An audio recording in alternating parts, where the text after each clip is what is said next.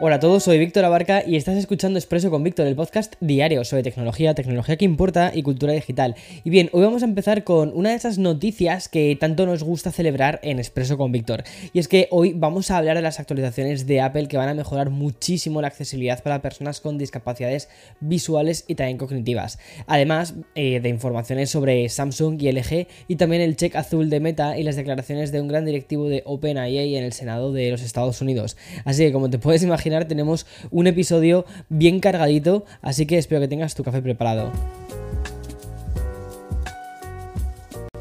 Mañana se celebra el Día Mundial sobre la concienciación sobre la accesibilidad.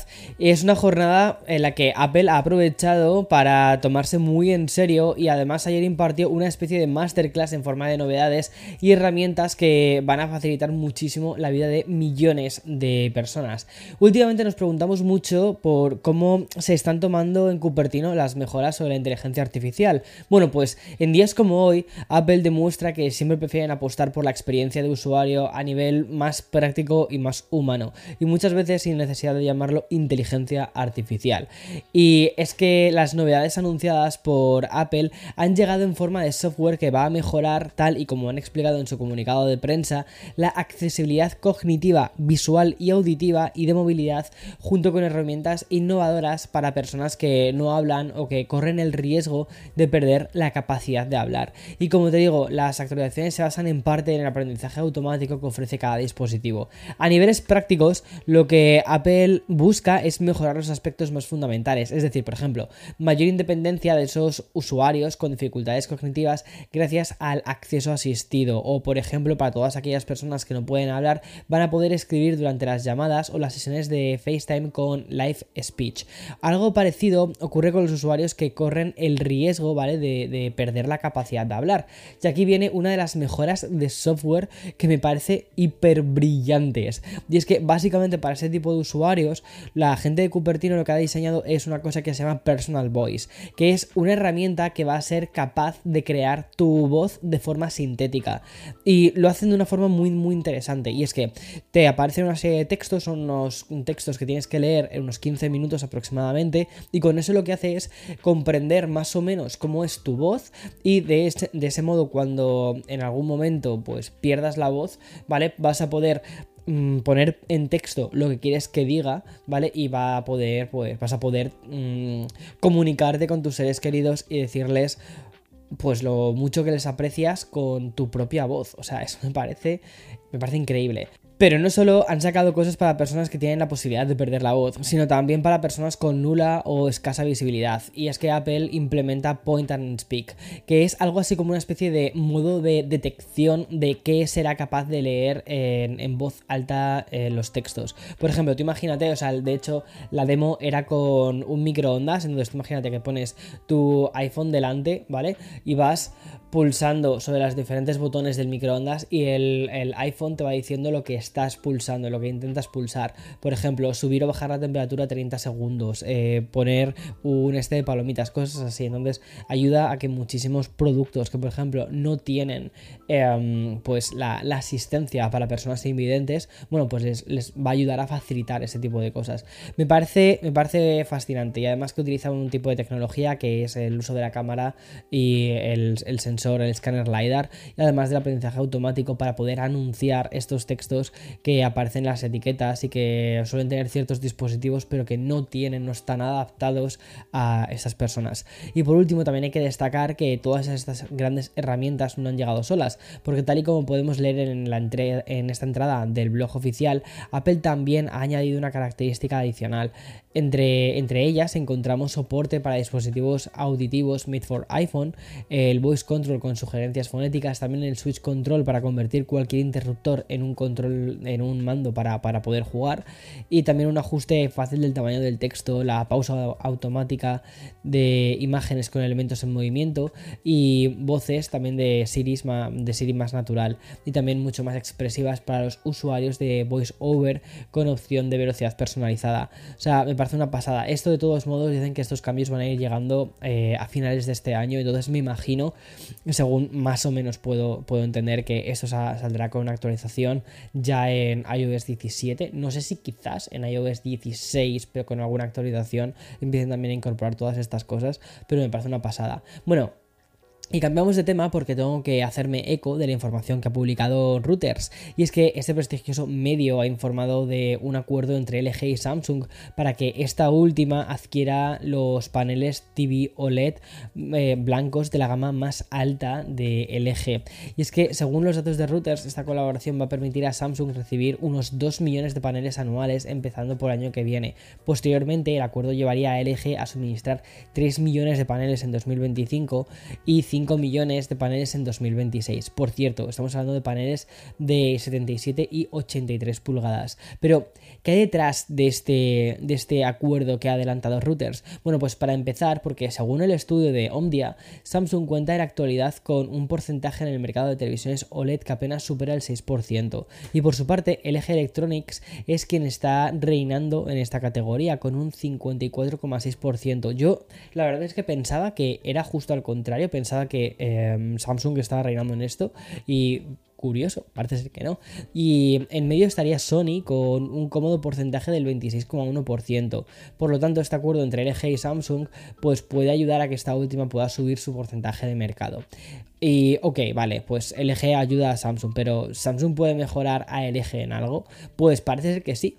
Y es que gracias a este acuerdo en el que durante el primer año LG suministraría hasta 2 millones de paneles OLED, la compañía obtendría una inyección de ingresos de 1.500 millones de dólares, una cifra que supondría entre el 20 y el 30% total de toda la división de paneles OLED de LG. O sea, a LG lo que le vendría es muy bien a nivel económico eh, vender estos paneles a Samsung. Bueno, y en estos meses post-chat GPT, me encanta esa expresión que, nos inventamos, pues hemos podido ver todos los avances conseguidos por la inteligencia artificial, pero también está ese, ese lado oscuro, esa cara B. Bueno, por ejemplo, hemos visto al Papa Francisco, al más puro estilo Drake, o también hemos visto a Donald Trump siendo detenido por varios policías. Y todo eso pues era mentira. Eran imágenes creadas por inteligencia artificial que primero se viralizaron y después supimos de esa especie de carácter fake. Lo cual da un poquito, un poquito de miedo de todo esto, ¿no? Otro, otro tipo de situaciones no suelen, eh, suelen preocupar tanto a los gobiernos, sino que al propio director ejecutivo de OpenIA sí que le está preocupando. Y es que uno de los máximos dirigentes de la compañía que ha revolucionado el mundo estuvo presente en el Senado de los Estados Unidos para hablar de esta cara B de la inteligencia artificial. Y por algunas de sus declaraciones hemos podido saber que muy tranquilo no está, curiosamente. O sea, me llama mucho la atención cuando un propio directivo de una empresa dice, espera, que no estamos demasiado tranquilos hacia dónde estamos yendo, ¿eh? O sea, que esto que hemos sacado, mm, espérate. Bueno, y por ejemplo ha confesado que la integridad electoral es una de las áreas importantes de preocupación. No sé hasta qué punto se puede usar la inteligencia artificial para hacer fraude electoral, pero si el director ejecutivo de OpenAI lo dice, pues será por algo. Quizás no tanto hacer fraude electoral, sino más bien convencer a la gente de ciertas cosas, de ciertas imágenes que no son reales, que están creadas con inteligencia artificial, y con eso cambiar el comportamiento de mucha gente y que cuando llegue la hora de votar estén votando en función de fake news. O sea, eso a mí personalmente me aterra. O sea, y durante su comparecencia en el Senado, pues también mostró su nerviosismo en palabras textuales, una preocupación que fue recogida por algunos senadores que definen los avances de inteligencia artificial como un genio al que no hay forma de poner en una botella. Y por eso desde el Senado de Estados Unidos se señala que a nivel mundial esto está explotando y solo acaba de comenzar. Y volviendo a estas imágenes virales hechas con herramientas eh, de inteligencia artificial que de hecho durante los últimos meses se han viralizado muchísimo. Uno de los jefes que hay detrás de ChatGPT pues no duda en afirmar que se debería conocer cuándo una foto ha sido generada y cuándo es una foto real. Y por todo esto, el director ejecutivo de OpenAI ha querido mostrar su colaboración hasta el punto de sugerir que se debería crear un organismo dentro de Estados Unidos o incluso a nivel mundial que controlase las licencias y las pruebas y el desarrollo de los modelos de inteligencia artificial. Y por cierto, como dato curioso, este portado de OpenIA mostró un mayor interés en el modelo de suscripción que en el de publicidad. Así que igual por ahí van los tiros de la compañía de ChatGPT.